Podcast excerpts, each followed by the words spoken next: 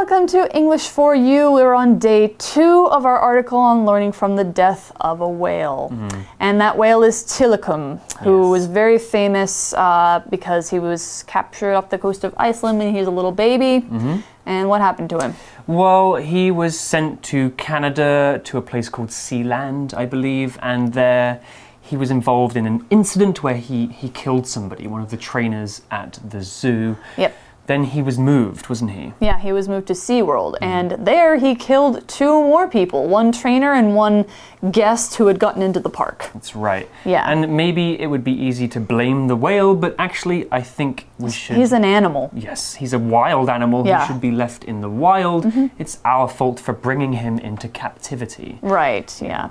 So, I mean, and, you know, that was his life story, and he died from illness in 2017 because he had a poor diet and he his tank was too small and he had all these health issues probably you know was not a happy life Yeah. yeah and here's another interesting thing there was actually a documentary which is like a kind of information movie about him made a couple of years ago called blackfish Okay.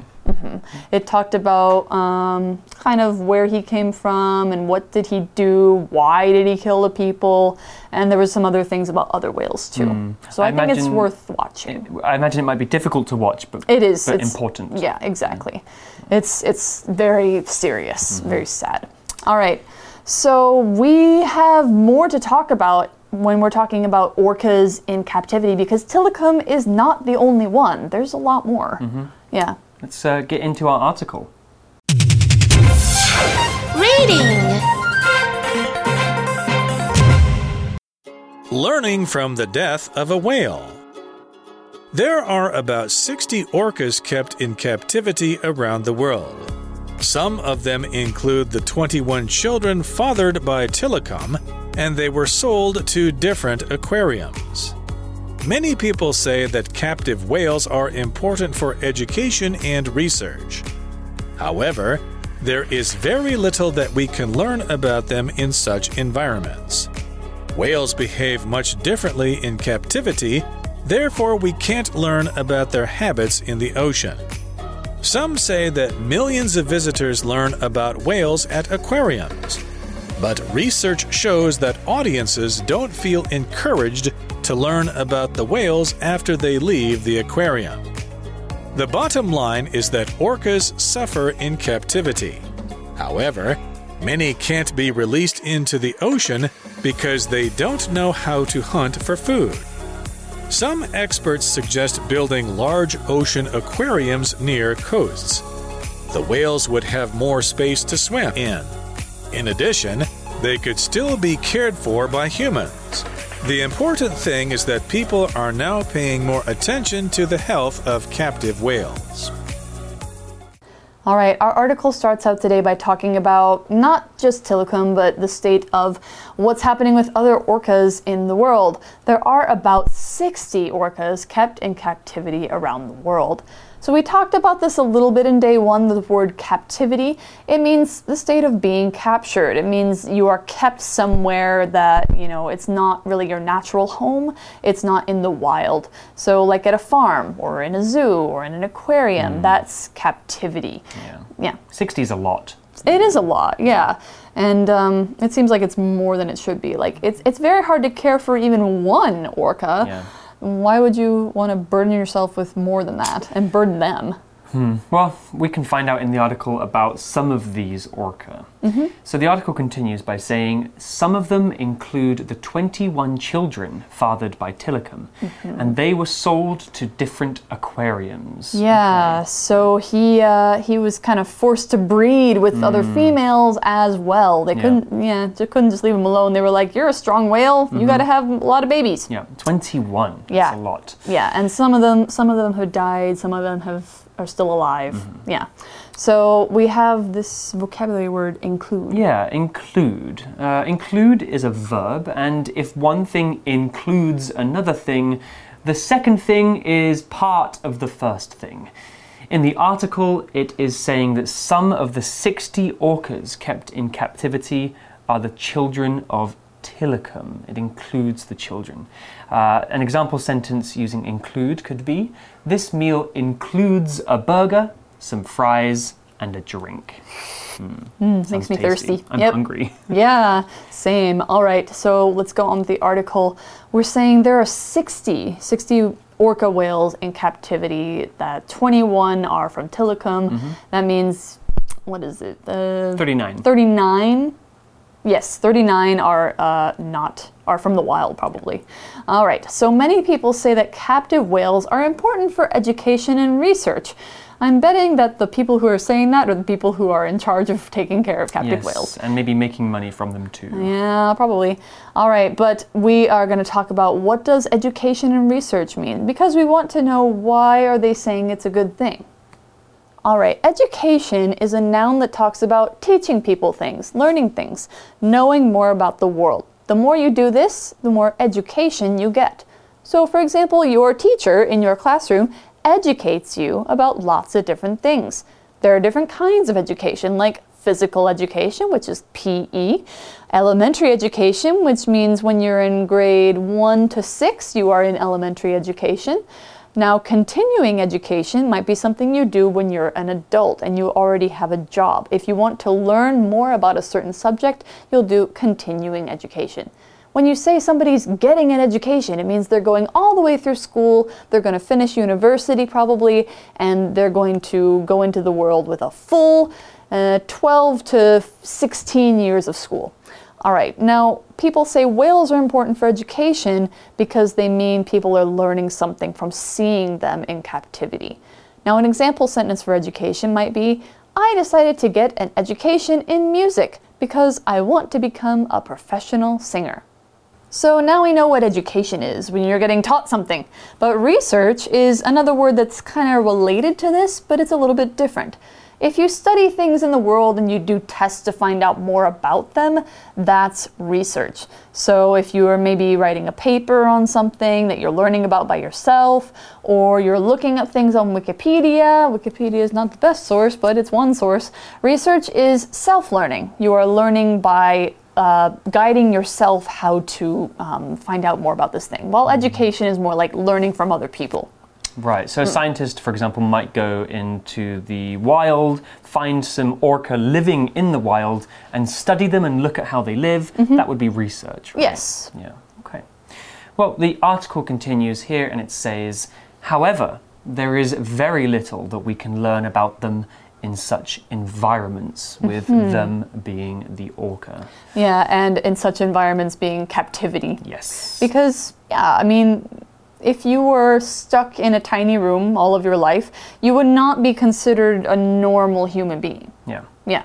So, like, a normal orca should be in the wild. Yeah, and so if the scientists want to learn about the true, real behaviors and habits of these whales, they should go to the wild and study them, not capture them. It's mm-hmm. not the same thing. Yeah, it's not. Okay, so it's time for another grammar point, and we're talking transitions and adverbs. We probably know what adverbs are, uh, but let's talk about transitions quickly. A, a transition is a way of moving from one thing to another. So we're going to talk about three things that transitions and adverbs can do.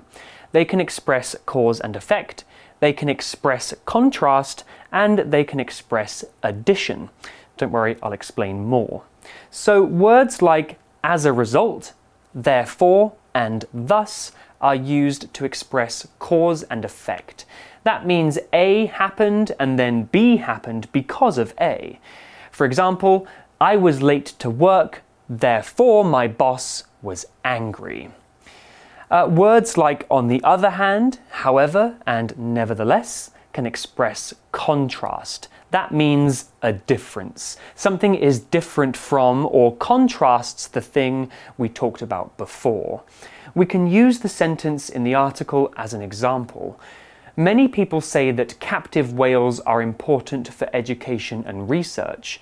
However, this is the different part, there is very little that we can learn about them in such environments. Finally, the words like moreover, furthermore, and besides can express addition. That means giving extra or more information, adding something. So, for example, the school party is cancelled due to the typhoon. Furthermore, the school will be closed for the next two days as a safety precaution. So that's extra information. All right, so now we know a little more about transitions. Now we've seen, however, that um, you can't really learn much from whales in captivity. Yeah. So whales behave much differently in captivity. Also, their health is probably different, and their calls are probably different. All sorts of things. Therefore, we can't learn about their habits in the ocean. Of course not, because they're not in the ocean. Now, when we talk about this word behave, this is a verb to describe how you act, what you do, and the way you react to things. That's how you behave. For example, how do humans behave when we are scared? Ah! Ah! Or maybe go hide. Uh, how do we behave when we're happy? Maybe we dance a little. Maybe we, uh, you know, Smile. make make jokes, something like that. How do dogs behave when they're scared? Mm, their ears go down and they. Yeah. And if they're really scared, they'll growl at you and bite you. Uh, and when they're happy, their tails wag and they get all excited. So dogs and humans have different behaviors for the same kind of feeling. Whales also have these, but they behave differently if they're in a tank or if they're in the ocean. So sometimes behave can mean something different too. If you tell somebody to behave, it means you have to act well and be polite. If your mom tells you, please behave while I'm gone, it means don't cause trouble, Reese. I might do. Ah, Reese is a troublemaker. He is badly behaved. Now, here's a noun uh, which is behavior. Your behavior is how you behave. Now, here's an example sentence for behave. The little boy is only 10 years old, but he likes to behave like an adult sometimes. So he probably walks around with his chest out and says, Hello, mother. Something like that. It's a strange way for a 10 year old to behave. Mm-hmm. For sure. We had another word as well, which was habit. Yeah. All right, let's go learn about that. So the word habit is a noun, and a habit is something that many of us have. A habit is a type of behavior, which is the word that Kat talked about. Something that we do. But a habit is specifically something we do a lot of the time, over and over again. Some habits are good, like brushing your teeth or keeping your keys in the same place so you don't lose them. But some habits are bad, like smoking cigarettes or biting your nails. Animals have habits too, and these are the regular behaviors that we expect wild animals to do. To really study an animal's habits, the scientists need to see them in their natural environment. So, studying the orcas in captivity is not a good way of checking on their habits. So, an example sentence using habit could be My mum has a good habit of checking that every window is locked before we leave the house. Okay, habits. Yes. I, try to keep good habits and get rid of bad ones. Like picking your nose. Uh, I maybe don't do that. Oh, you don't you don't pick your nose or you don't get rid of picking your nose. I'll let you decide. Oh, jeez. Okay. Okay. The article continues by saying some say that millions of visitors learn about whales at aquariums. Okay. Are there really millions of visitors? But okay, I guess there hmm. probably must be. Yeah. But research shows that audiences don't feel encouraged to learn about the whales after they leave the aquarium. Yeah, hmm. because the whales there, you know, they kind of are just there. Yeah. So the, the ones in the ocean are not really talked about very much. Right, so the things that they're learning are about whales in captivity, mm-hmm. which is not terribly useful. I would be more interested to learn about what whales do in the wild. Mm-hmm. Yeah. Yeah, for sure. Well, the article continues and it says the bottom line is that orcas suffer in captivity. Yes. Yeah. So the article used a very interesting phrase here. It said the bottom line. This mm-hmm. is our pocket phrase go for today, and let's take a break to find out what it means. Pocket Phrase Go! 最近呢，有件事情呢，真是让我心烦意乱哦。哇妈哦，连欧巴、连韩剧都看不下去，整天想着他。哎呀，原来哦，就是超市几点送的这个赠品呐、我到底要换锅子还是要换盘子嘞？我真是纠结到不行啊！结果橘子哈就跟我说：“妈，the bottom line is whether you need more plates or not。”说的真好哦。最重要的是有没有需要更多盘子啊？家里面呢已经很多了，那呢我就义无反顾的换锅子啦。The bottom line 这个片语呢，你可以把它想成是最底下哦，也就是最根本的。所以呢，英文里面这句片语呢，就有最根本的问题、最重要的原则这样子的意思了。比方说，像我在难以抉择的时候呢，就要想一想最在意、最重要的是什么，或是呢，像在你营运一家公司哦，The bottom line is that we need more sales to keep everything running。最重要的是呢，是我们呢需要更多的销售来保持公司大小时的运作咯。The bottom line 最根本的问题。Okay, so, so when somebody says the bottom line, what they mm-hmm. really mean is that this is the most important fact or piece of information. Got it. They are highlighting that to the listener as the most important thing, All the right. bottom line. All right, well, the bottom line is that we have to keep going with the article. That's our bottom line That's right important. now. All right, so we keep going, and it says, however, there's another transition. However, many orcas can't be released into the ocean because they don't know how to hunt for food. Yeah, that's true. If if an animal is born in a zoo or born in an aquarium, they usually don't learn their wild behaviors and so they won't know how to survive if they are in the wild. Yeah, it's kind of the same like if you have a pet cat from the time mm-hmm. it was a kitten, that cat probably won't survive very long if you release it into the street. onto the streets without Yeah. any kind of care because Yeah. it doesn't know how to survive. Yeah, unless you specifically taught it. I mean, that's different, but I think most people don't. They mostly spoil their kitties. Right, Yeah. Well, the article continues here and it says some experts suggest building large ocean aquariums near coasts. I like that idea. Yeah, like, I mean, they have to be pretty big because Mm. orcas like a lot of space. Mm-hmm. Uh, it could be a good alternative to these small, cramped zoos that they're in right now. Yeah. Yeah. So, what do they mean by suggest? Suggest, well, suggest is a verb and it means to give your idea about what should be done. If you suggest something, it means you think that that thing is the right and best thing to do. The noun form of suggest is suggestion, and the thing that you suggest to somebody is your suggestion. So, an example sentence using suggest could be Nobody could decide where to eat for lunch, so I suggested the food court as there are many different restaurants there. I think that is a good suggestion. Thank you. Yeah. And if you want to give somebody a strong suggestion, you could say they're giving a recommendation. Yes. I recommend you uh, read our magazine. Yeah, it's I a very, suggest you read our magazine. Very good magazine. Yes. All right. Now the article goes on. So the whales have more space to swim in. Yeah, if you had a large ocean aquarium, like it's open to the ocean, the whales would have more space to swim. Yeah, and it's also more like their natural habitat, Mm-hmm, although not totally. Yeah.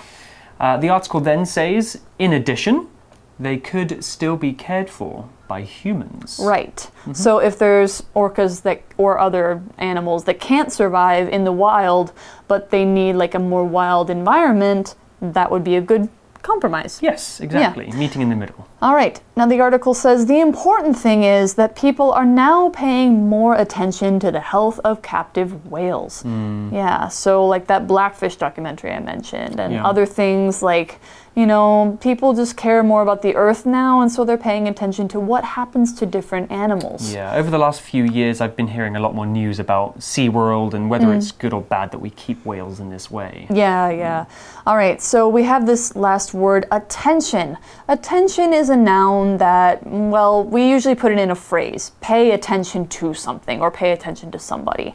When, when you pay attention, it means you put your mind on it and you really try to hear it, see it, understand it clearly. Like you're in class, dreaming about things, daydreaming about what you will do on Saturday, and your teacher says, Pay attention! Hmm. It means you must look at and listen to the teacher. So, somebody who pays attention is attentive. If you are an attentive person, it means you are paying attention and your mind is always on. It's uh, like paying attention to the health of whales, means asking questions about them, thinking about it more, reading news about it more, and thinking before you decide to go see a whale show. All right, now an example sentence might be Kelsey gave Ruben her full attention while he played a song for her. Probably he said, Hey, listen to my new song. And she was like, Okay.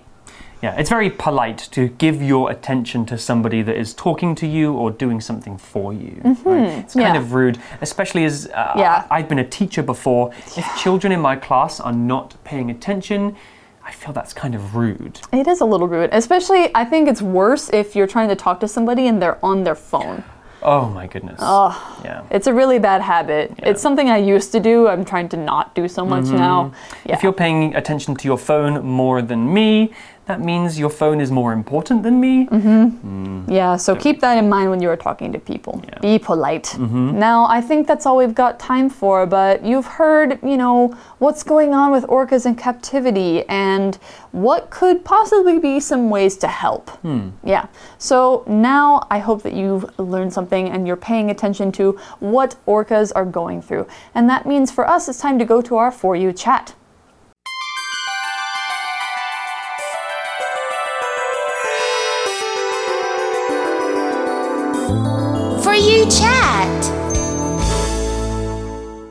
Okay, so our For You chat question of the day Kat, what is your opinion of keeping animals in captivity? Do you think it is ever okay to put animals in aquariums or zoos? I think it depends on the animal and it depends on the place.